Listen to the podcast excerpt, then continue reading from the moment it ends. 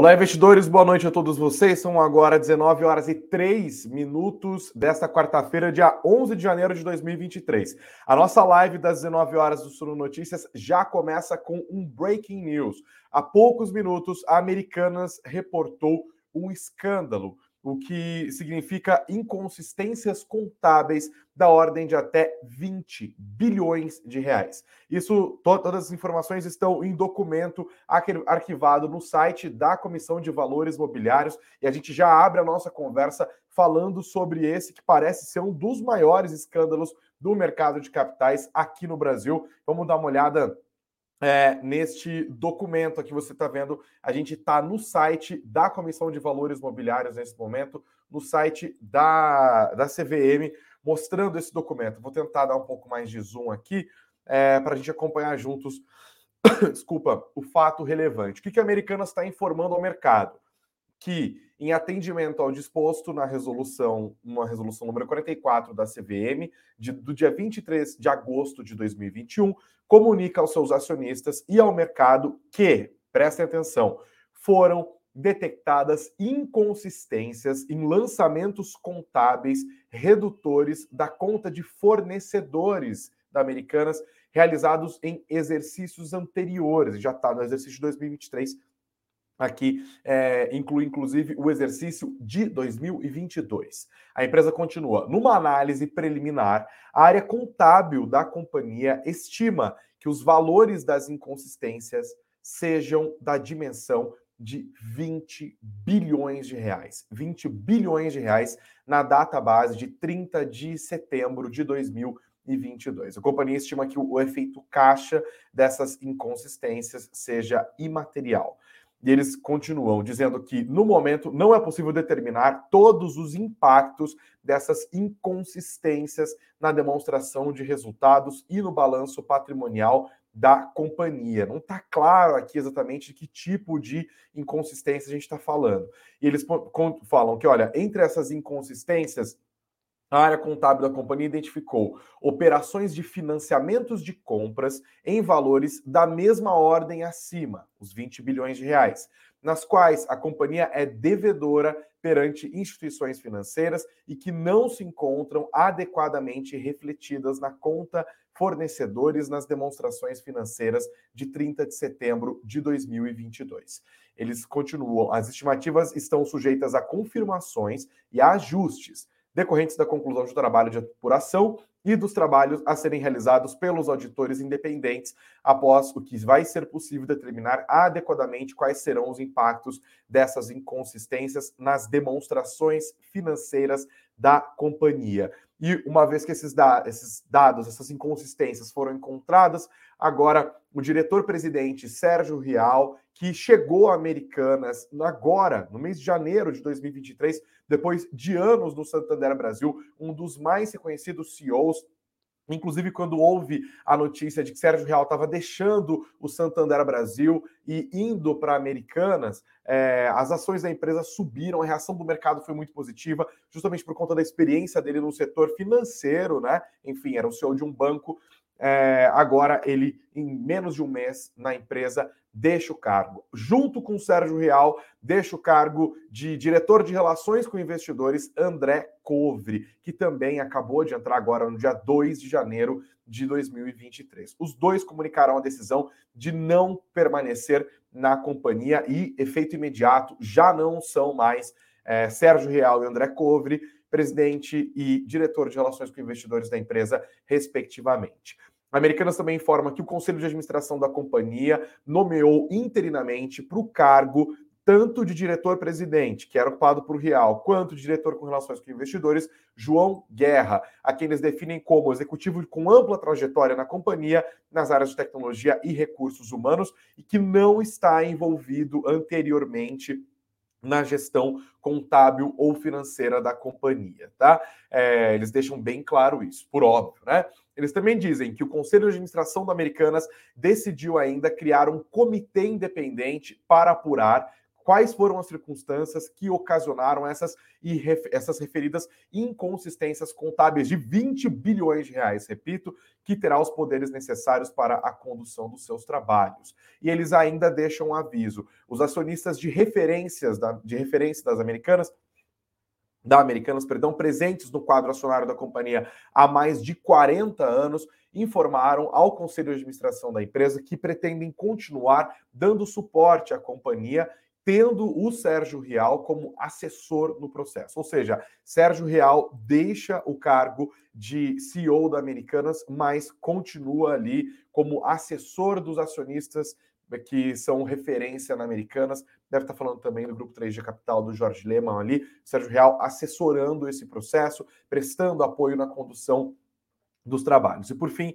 eles dizem que a companhia vai manter o mercado informado a respeito destes desdobramentos relevantes relacionados aos assuntos objeto deste fato relevante. Então, investidores, fiquem atentos. Amanhã, assim que o mercado abrir, pode esperar um tombo daqueles das ações americanas. A gente está falando de inconsistências contábeis. Eu estou usando termos, o termo deles aqui de 20 bilhões de reais. Eu vou até voltar é, aqui no termo, eles falam existência de operações de financiamento de compras em valores desses 20 bilhões de reais, nas quais a companhia tem débito, ela deve perante instituições financeiras e que não estão adequadamente refletidas na conta de fornecedores. Então, se eu estou entendendo direito essa linguagem aqui, está falando de operações de crédito desse valor que não estavam nas contas de compra é, da Americanas, 20 bilhões de reais. Ainda tem muita coisa para ser apurada aqui, mas esse é um fator muito importante. O varejo já era um dos destaques da nossa conversa de hoje. Agora, na nossa live das 19 horas. Infelizmente, a gente já começa com essa bomba do mercado financeiro. Você pode guardar mais informações sobre isso no nosso site, no, no suno.com.br barra notícias, suno.com.br barra notícias. E se houver mais informações aqui durante a nossa transmissão ao vivo, você, claro, vai ficar muito bem informado, muito bem informada. A nosso noticiário de todos os dias começa agora. Eu encerro o Breaking News e começo a live nesse mesmo link, sai daí.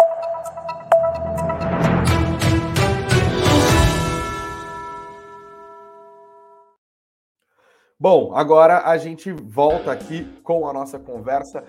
Começando a nossa live depois dessa bomba americana, hein? Situação complicada. Investidores, o dia foi de leve otimismo hoje, com alívio político no Brasil, com os Estados Unidos no positivo, com ansiedade no mercado olhando para o CPI, os dados de inflação dos Estados Unidos que serão conhecidos amanhã cedo. Hoje, o mercado também olhou, além dessa estrutura da melhora política do dia, uma conversa entre o governador de São Paulo, Tarcísio Gomes de Freitas, e o presidente da República, Luiz Inácio Lula da Silva, a respeito da privatização do Porto de Santos. Tarcísio é favorável, Lula é contra. Será que vai dar negócio? A gente vai conferir mais detalhes a esse respeito. E vamos falar também sobre os destaques do varejo nesta quarta-feira. O dia está movimentado, hein? O dia foi movimentado com o pregão funcionando e depois agora esse breaking news da Americana a gente volta a noticiar isso e muito mais coisa. Para você que está junto com a gente, não se esqueça de sentar o dedo no like, de compartilhar esse nosso conteúdo e de se inscrever no nosso canal para deixar também aqui os comentários. Eu vi que a galera já está animada deixando os papos aqui. Lembrando, ó, palavrões não serão tolerados, hein, gente? Vamos ser elegantes, pelo amor de Deus, tá? A nossa conversa começa em 15 segundos.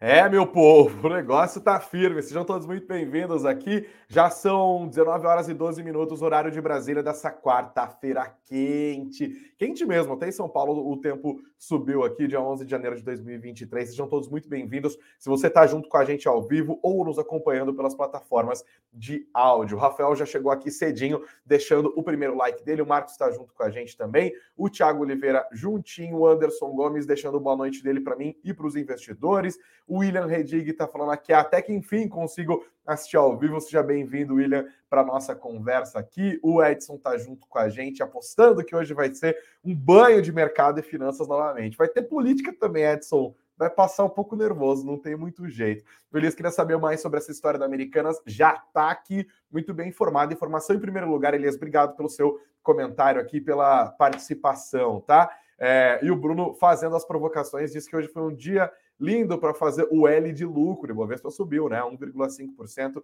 A gente vai olhar mais para os motivos de hoje. Vão deixando os comentários de vocês aqui. A gente segue logo no começo da nossa conversa falando sobre os fatores que compuseram esse dia, que foi um dia de otimismo moderado aqui na Bolsa Brasileira. Tem quatro fatores importantes para a gente entender o que aconteceu no Ibov hoje. Bom, primeiro, Resposta das instituições aos atos golpistas de domingo, firmes. O mercado gostou disso porque né, minimiza o risco de uma ruptura institucional. Ainda nesse contexto da política, sinalizações da equipe econômica do governo Lula de preocupação com a situação fiscal. Será que é para valer? Será que vai sair um plano crível disso? Vamos acompanhar. Também teve, claro, as consequências já um pouco mais duradouras, a gente está falando disso há alguns dias, dessa reabertura, entre aspas, econômica da China com o fim da política de tolerância a zero com a Covid-19. Isso acaba ajudando, e esses três fatores se somaram a expectativas positivas para a inflação americana. E quando eu digo expectativas positivas, é não de uma inflação mais alta, mas de uma desaceleração no processo inflacionário. Como eu disse, a inflação americana vai ser divulgada amanhã. O mercado espera é, um, uma moderação nesse processo de alta de preços da maior economia do planeta. Para falar do começo das coisas aqui, eu vou já falar da política é, brasileira fazendo preço hoje. Hoje, o ministro do Supremo Tribunal Federal, Alexandre de Moraes, está trabalhando, a caneta dele está ficando até sem tinta. Isso porque ele proibiu o bloqueio de vias em todo o país, fruto de manifestações que ele entende ali que estão relacionados aos atos golpistas ocorridos na Praça do Três, dos Três Poderes neste domingo, é, lá em Brasília, todos nós vimos aquelas cenas lamentáveis. Por que, que o Alexandre de Moraes fez isso neste momento? Porque pelas redes sociais estavam sendo convocadas novas manifestações em diversos locais do Brasil para o prosseguimento de atos antidemocráticos, tá? Então, essa medida dele faz parte desse conjunto de medidas tomadas pelo governo é, federal e pelo, pelo judiciário, né? No caso aqui, pelo judiciário mesmo é, contra essas manifestações que deixaram aquelas cenas horrorosas que nós vimos no domingo. É a continuidade desse processo. Por, quê? Por que isso é importante para o mercado? Porque o mercado espera uma resposta institucional firme para impedir, claro, que aquela balbúrdia toda continue, né? Enfim, Lula ganhou as eleições, Lula foi empossado, o Congresso está lá trabalhando, agora é olhar para frente, né? Chega desse chororô de gente que antes era, a gente podia falar de maus perdedores, agora a gente está falando de golpismo mesmo, né? Não reconhecimento do resultado das eleições, sem prova nenhuma de que houve nenhum tipo de fraude, é só discurso de mal perdedor que não respeita as instituições democráticas, por isso essa resposta é muito importante. Olhando agora para a equipe econômica do governo Lula, mais uma coisa que compôs um pouco do bom ânimo dos investidores nessa quarta-feira. Ainda em Brasília, a ministra do Planejamento e Orçamento, Simone Simone Tebet, anunciou hoje o seu secretariado. E olha, nomes mais ortodoxos vieram à tona. Por que isso é importante? Porque, óbvio, o mercado olha para o governo Lula e teme uma gastança generalizada ali. A própria equipe econômica do Fernando Haddad não inspirou muita confiança por parte dos investidores. A Simone Tebet, no entanto, é conhecida por ter uma postura mais ortodoxa e ela, no Ministério do Planejamento, vai fazer parte da condução ali da grana, né, do planejamento mesmo do orçamento de 2023, espera-se que nos próximos anos também, ela tem uma postura mais ortodoxa e compôs esse secretariado que seria ali, para os termos dela, um dream team, com muita gente com nome no mercado, com interlocução de universidades que tem um perfil de ensino econômico mais ortodoxo e menos desenvolvimentista, como os nomes que estão ali no Ministério da Fazenda. Durante esse anúncio dos nomes do seu secretariado, Simone Tebet voltou a reconhecer, inclusive, que há sim divergências entre a pasta do planejamento e a pasta da, da Fazenda de Fernando Haddad, mas disse que há uma parceria entre eles e reafirmou seu compromisso com a solidez das contas públicas. Diz que o governo será, abre aspas, rigoroso sobre como gastar o dinheiro das pessoas. Fecha aspas. O mercado, é bom lembrar, investidores, ainda espera anúncios da equipe econômica sobre esse ajuste fiscal que está sendo aventado nos últimos dias, né? Houve o um medo de que com o que aconteceu no domingo o governo adiasse o anúncio desses planos que são bastante esperados. O governo e o mercado espera ver do governo Lula uma preocupação com a gastança. Tudo que nós vimos até agora foi um governo que antes de ser eleito pediu um furo no teto de gastos e acabou conseguindo ali uma liberdade para gastar mais 168 bilhões de reais além do que se previa para o orçamento desse ano e agora esse mesmo governo está tentando dar alguma demonstração de comprometimento com as contas públicas. Será que isso vai virar alguma coisa? Será que de fato eles apresentarão um plano crível? Bom, essa dúvida ainda permanece e os anúncios ainda não aconteceram. A expectativa fica, obviamente, para amanhã e também para sexta-feira. Vamos torcer para amanhã haver um anúncio positivo por parte do governo Lula de preocupação com as contas públicas. Tem muita gente com o pé atrás e não é para menos também, tá? Tem muita gente com medo de, de, na verdade, o anúncio de ajuste fiscal se tornar um anúncio de novos impostos. Vai, então a gente vai resolver a situação do déficit cobrando mais impostos. Pelo amor de Deus, não é o último plano que nós é, queremos que aconteça ali, né? Tem um momento que um aumento de impostos acaba até tendo um efeito contrário, travando a própria economia brasileira. E ainda olhando para a política Hoje, gente, a gente olhou também para esse encontro do presidente Lula com o governador de São Paulo, Tarcísio Gomes de Freitas, ex-ministro do Bolsonaro, hein? Tarcísio foi ministro da Infraestrutura, se tornou ali um dos braços direitos do Bolsonaro, sempre, ao longo de todo o governo. O Bolsonaro sempre elogiou muito o ministro, ele foi eleito levantando a bandeira do bolsonarismo em São Paulo. Bom, não com tanta convicção quanto alguns bolsonaristas esperavam, houve momentos de distanciamento, mas ainda assim acabou fazendo, né? É... E por que, que isso é importante? Porque Tarcísio foi em busca de Lula hoje. Ele foi em busca de Lula por quê? Lula assumiu falando: ó, acabou, acabou essa história de privatização. E esse era um princípio econômico do governo Bolsonaro. Né? Houve a privatização, privatização da Eletrobras, houve estudos para privatização dos Correios, houve um, havia até mesmo estudos em andamento para privatização da Petrobras. O Lula chegou e falou: ó, pode parar com isso, não vai privatizar coisíssima nenhuma, não esperem por mais privatizações. Uma dessas privatizações que estava em andamento, que o mercado tem muito interesse e que, óbvio, o Tarcísio Gomes de Freitas defende que aconteça, defendia como ministro da infraestrutura do governo Bolsonaro, continua a defender como governador do estado de São Paulo, é a privatização do Porto de Santos.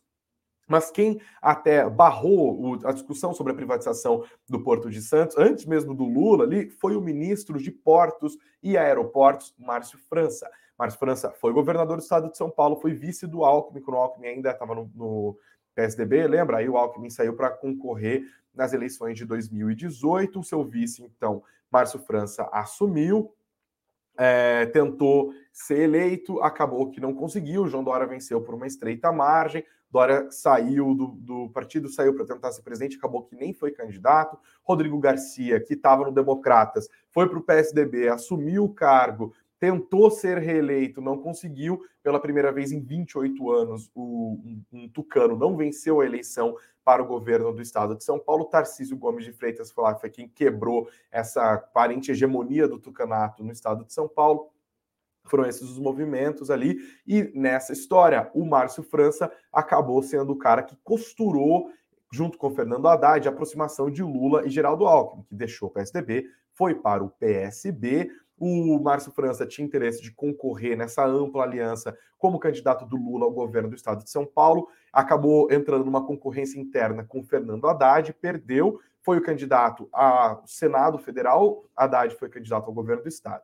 Os dois perderam. Haddad perdeu para Tarcísio no segundo turno, é, para o cargo de governador, e Márcio França não conseguiu superar, foi o segundo mais votado, não conseguiu superar o astronauta Marcos Pontes, outro candidato que, o, que demonstra a força eleitoral do bolsonarismo. Marcos Pontes, que foi ministro é, da Ciência e Tecnologia do governo Jair Bolsonaro. O que acontece agora é que passadas as eleições, a gente tem que fazer essa galera conversar. O presidente Lula e os é, congressistas e governadores que foram eleitos na esteira da popularidade do agora ex-presidente Jair Bolsonaro. E por isso, essa disputa em torno do Porto de Santos vai até além da questão ideológica de liberais versus desenvolvimentistas, de direita versus esquerda, mas passa por interesses políticos. E olha, Márcio França tem o seu berço político ali na cidade de São Vicente, na Baixada Santista. Então, o Porto de Santos diz é, respeito diretamente aos interesses eleitorais futuros de Márcio França. Bom, que, que aconteceu? Na segunda-feira, houve os atos golpistas lá em Brasília, e aí o Lula convocou na segunda-feira os governadores, falou: ah, vamos fazer uma reunião e tal. O Tarcísio primeiro não ia, depois acabou que foi. E na fala dele ali, ele fez um afago, não ao Lula em si, é, embora ele nunca tenha questionado o resultado das eleições, mas ao Geraldo Alckmin, vice-presidente do Lula e ministro do, da, do Desenvolvimento, Indústria e Comércio, do MDIC. Ele falou para o Geraldo Alckmin, falar cumprimento todo mundo e tal, na figura do Geraldo Alckmin, com quem tenho muito a aprender. Olha só esse aceno do Tarcísio para o Geraldo Alckmin. Imagina o Bolsonaro nessa situação, fico pensando na cara dele quando ele viu aquele videozinho. Lembrando que Geraldo Alckmin é, foi governador em quatro mandatos no estado de São Paulo. Acho que nunca ninguém governou no estado de São Paulo por tanto tempo, desses 28 anos do PSDB no governo. É, o Geraldo Alckmin foi quem ficou mais tempo. Ele assumiu, se eu não me engano, em 2001 foi 2001, né? Quando da morte, no mês de março, de Mário Covas, ó, minha cabeça tá boa, é, ele assume ali a, o cargo de governador do estado de São Paulo, governa até o fim daquele mandato. Em 2002, ele é reeleito, governa até 2006, é naquele contexto, inclusive, que ele tenta ser presidente da República, né, pelo PSDB e perde para o Lula é, pela primeira vez. Depois ele ainda volta, vai e vem e tal, fica nessa de sair do cargo, voltar, mas ganhou um monte de eleição. Geraldo Alckmin conhece São Paulo como poucos, Tarcísio reconhece isso e fala: olha, tem muita coisa a aprender com Vossa Senhoria. Ali já houve alguma articulação. E isso nos trouxe a esse encontro hoje entre Lula e Tarcísio Gomes de Freitas, falando é, sobre a privatização do Porto de Santos. Além de Lula, além de Tarcísio, também estiveram presentes no evento, nessa reunião, o Padilha, também um petista histórico aqui do estado de São Paulo, é, que agora é ministro das Relações Institucionais da Presidência da República, e o seu, a sua contraparte do governo de São Paulo, é, Geraldo, Geraldo não, como que é o primeiro nome do Kassab, gente? Gilberto. Gilberto Kassab, presidente do PSD, e que virou uma espécie de, de padrinho político ali da articulação do governo Tarcísio aqui na Câmara de São Paulo, tá? Na LESP, perdão, Assembleia Legislativa de São Paulo. O que, que saiu desse encontro? Olha, o Tarcísio deu uma entrevista para o Estadão depois e falou, inclusive, que o Lula teria se mostrado aberto ao diálogo e que Lula teria dito que está livre de dogmas. O que, que o Tarcísio quer? Ele acredita que com a privatização do Porto de Santos, eu falar, a gente pode discutir o modelo, mas a privatização do Porto de Santos pode atrair 20 bilhões de reais em investimentos privados, tá? Isso é bastante importante. Falou que o governo de São Paulo vai apresentar para o governo federal um plano para que isso aconteça em até duas semanas, tá? É, inclusive falou que espera se encontrar também com o Márcio França. Então tem disputas de todas as partes acontecendo ali, vamos continuar prestando atenção. O Porto de Santos é o maior porto da, do, da América Latina, né, caminhando para se tornar o maior do, do, Hemisfério Sul, extremamente importante, é o porto mais relevante do Brasil. Vamos acompanhar para ver se essa privatização que o Tarcísio tanto quer sai, e será que sai no governo Lula? A política tem dessas. Vamos acompanhar para ver é, se isso de fato vai ter continuação. Outra coisa, gente, falar do otimismo do dia. China Otimismo relacionado com a China. Depois de três anos de política de tolerância zero no combate à Covid-19, a China passou a relaxar as suas restrições que bagunçaram a economia do país e que viraram uma fonte de pressão inflacionária no mundo inteiro. Isso fez nesta quarta-feira com que o petróleo avançasse mais de 3%, de olho nesse noticiário, com possível recuperação da demanda chinesa pelo combustível. A Petrobras acabou até operando com volatilidade, mas no fim do pregão tomou uma firmeza ali.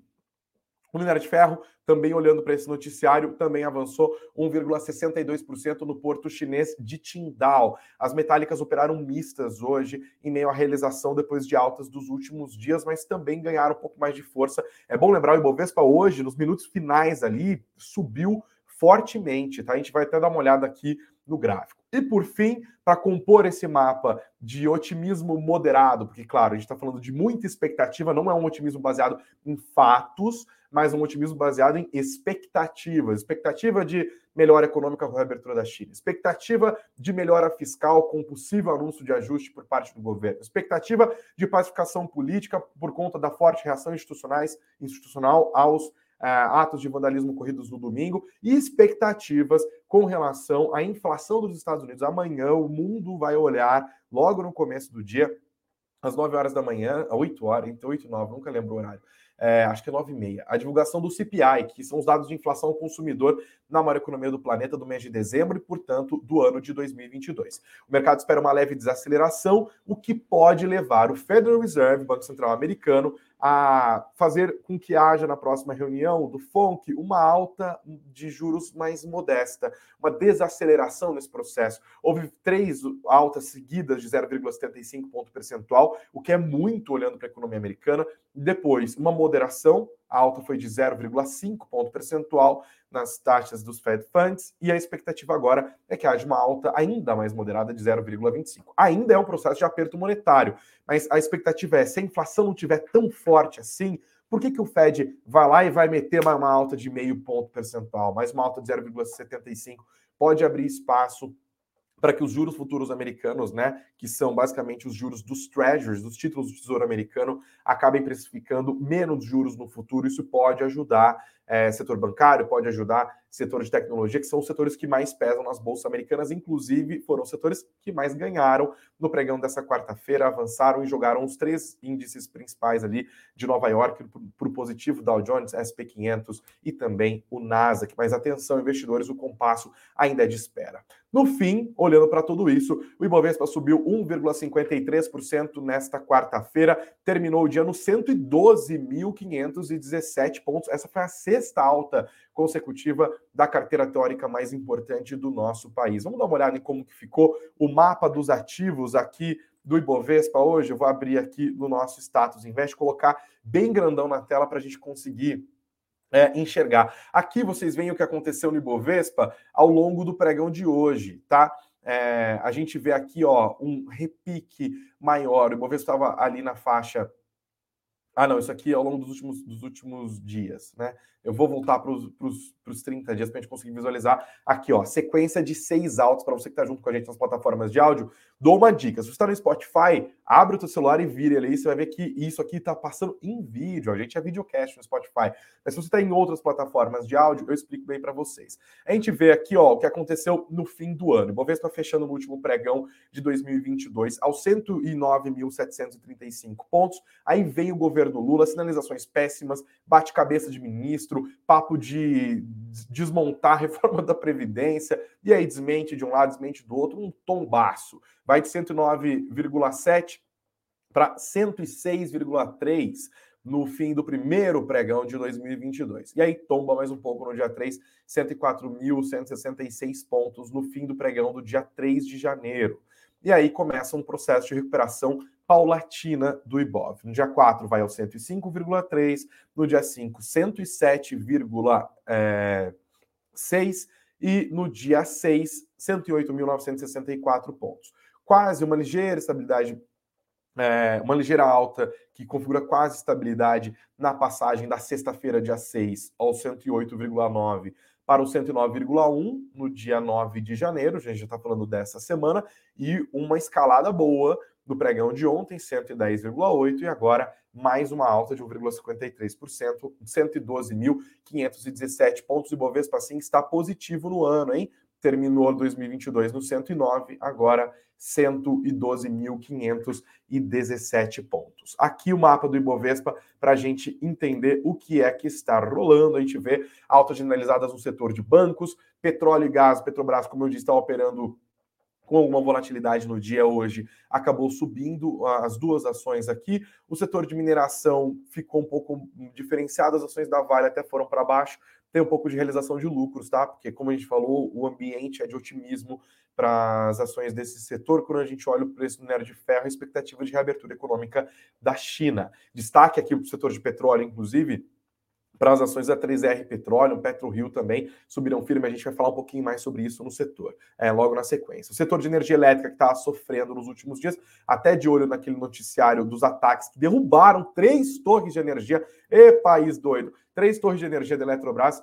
As ações caíram ontem, hoje foi um dia de recuperação, mas a maior parte dos ativos que compõem o Ibovespa terminou o dia numa alta, tá bom? Tá aqui os principais destaques. Vão deixando os comentários e sentando dando um like, enquanto a gente agora vai olhar com mais cuidado alguns setores do Ibovespa hoje. a gente vai falar de varejo, vai falar de 3R Petróleo, vai falar do setor de proteína animal. E antes do fim da live, eu ainda quero falar um pouco mais sobre essa situação da Americanas, tá? Se você pulou aqui essa transmissão, se você entrou agora ao vivo, a Americanas reportou que eles chamaram de inconsistências contábeis da ordem de 20 bilhões de reais. O CEO da empresa, Sérgio Real, e o diretor de relações com investidores, André Covre, pediram demissão, decidiram deixar os cargos que eles assumiram no dia 2 pediram demissão hoje, no dia 11. A gente vai, vai voltar a falar um pouquinho mais é, sobre isso, tá? Vamos falar um pouquinho do varejo, já que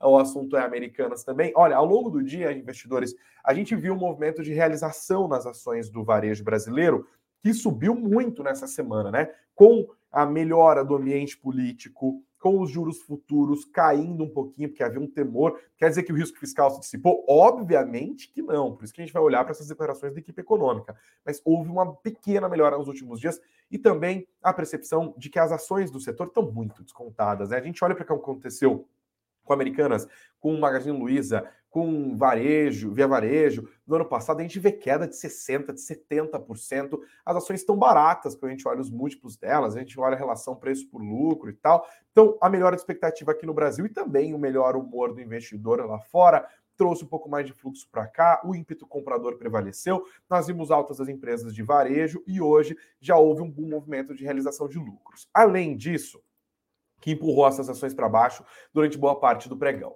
Além disso, também houve a divulgação da pesquisa mensal de comércio. Todo mês, o Instituto Brasileiro de Geografia e Estatística, o IBGE, divulga três pesquisas que medem o ritmo de atividade econômica do Brasil. A PIM, a pesquisa industrial mensal, que mede a indústria. A PMS, a pesquisa mensal de serviços, que olha para o setor de serviços, que é 60% da nossa economia.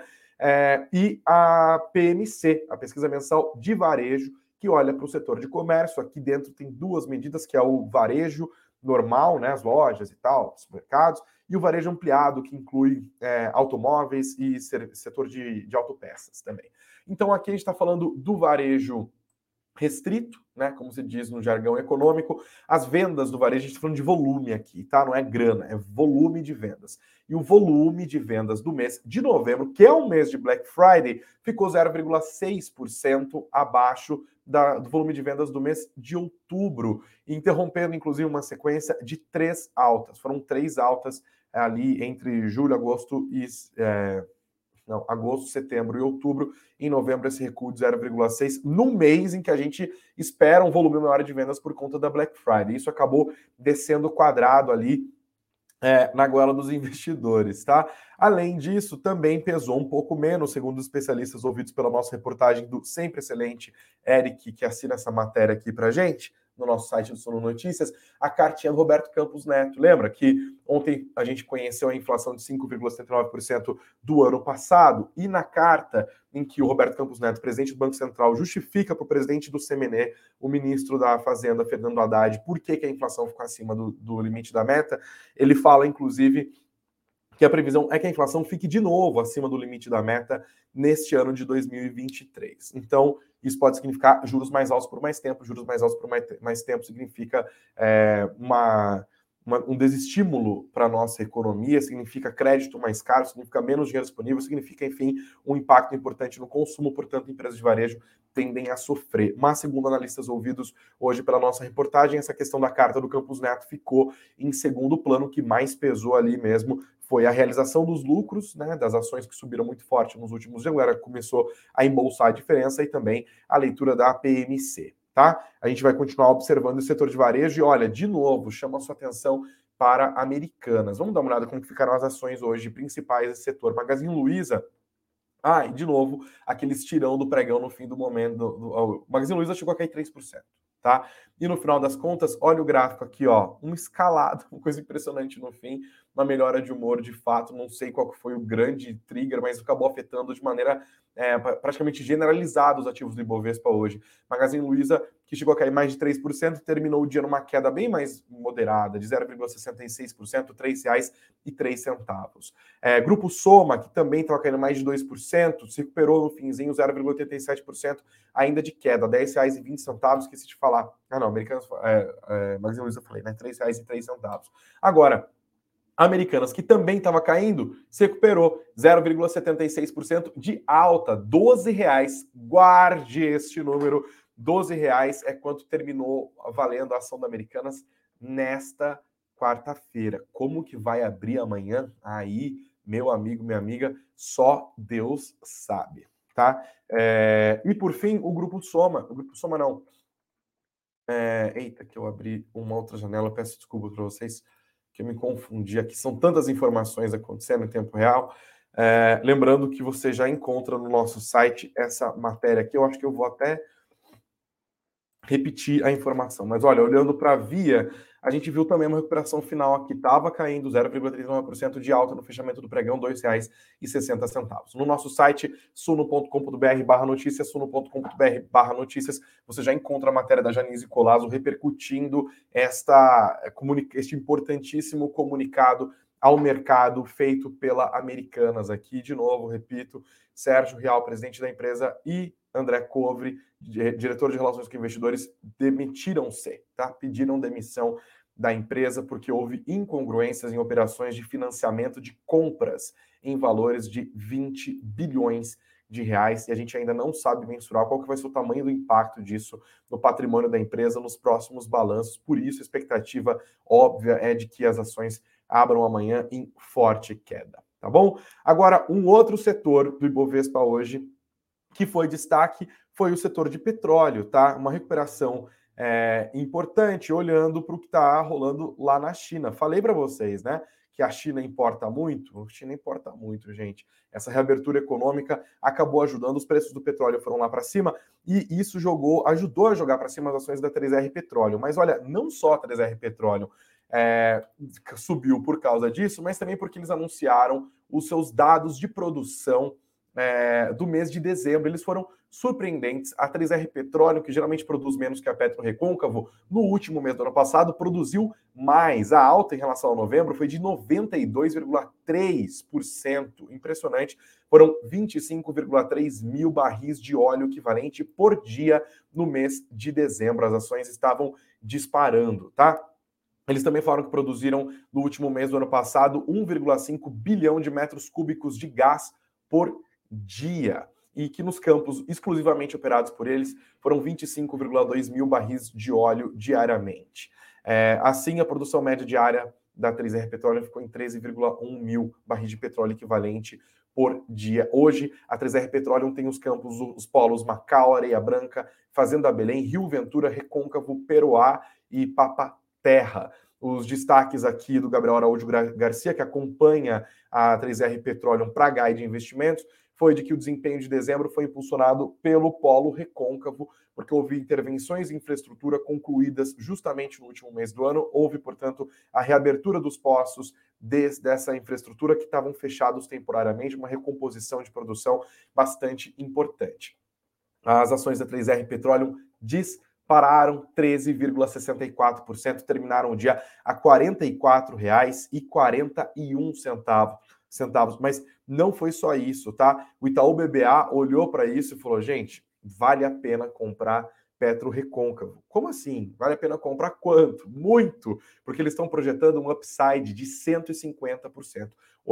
Como eu falei aqui, o preço está em R$ reais, né? Eles acreditam que vai terminar o ano em R$ 105,18 centavos. Depois desses números, essa é a avaliação do Itaú BBA. Vocês acham que vale mesmo? Você tem 3R Petroleum aí é, no, seu, no, seu, no seu bolso? Bom, o setor inteiro acabou subindo. Falei aqui, ó, PetroRio hoje também subindo 7,76%. As ações preferenciais da Petrobras, as mais líquidas, subiram 0,79%. As ordinárias, Petro 3, 1,28%.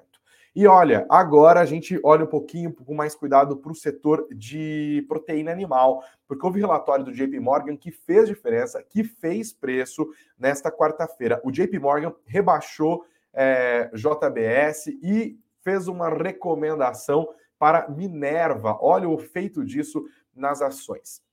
A Minerva, antes, na avaliação do JP Morgan, estava como neutro, ah, seja, desempenho no mesmo patamar do mercado. Agora eles falaram compra, eles estão apostando que vai subir mais do que a média do mercado. JBS estava com recomendação de compra e agora passou para neutra. No caso da Minerva, o JP Morgan acredita em melhora da disponibilidade do gado, ou seja, vai haver mais para eles poderem vender nos próximos 18 meses. E olha a China de novo: aumento de demanda por parte da China por conta da reabertura econômica na segunda maior economia do planeta. No caso da JBS, o banco americano viu uma deterioração, antevê uma deterioração nas margens de lucro da empresa, e isso acabou afetando a confiança do mercado para os papéis dessas duas empresas hoje. No final das contas, a JBS terminou o pregão e hoje que ela se recuperou, hein? De novo, o estirão do fim do pregão acabou ajudando aqui a gente vai ver, ó, 4 horas da tarde estava R$ 22,07, fechou R$ 22,41,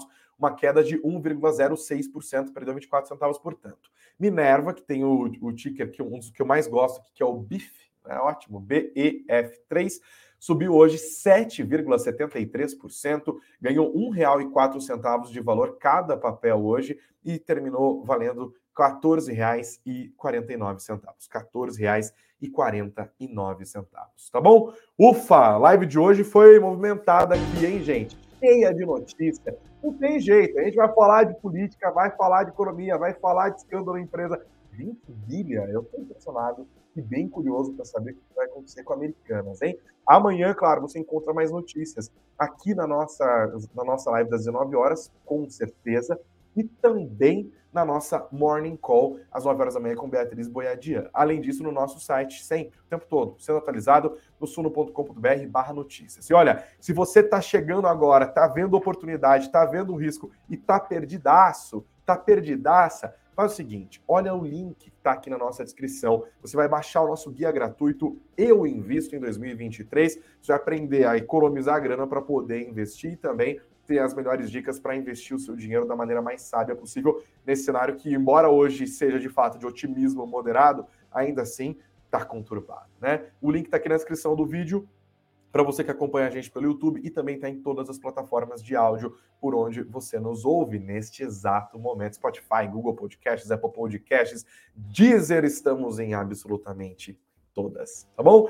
Gente, beijos aos de beijos, abraços aos de abraços, muito juízo, muito, mas muito dinheiro no bolso e vamos que vamos, esse país vai ter que dar certo. Até amanhã, gente, até mais.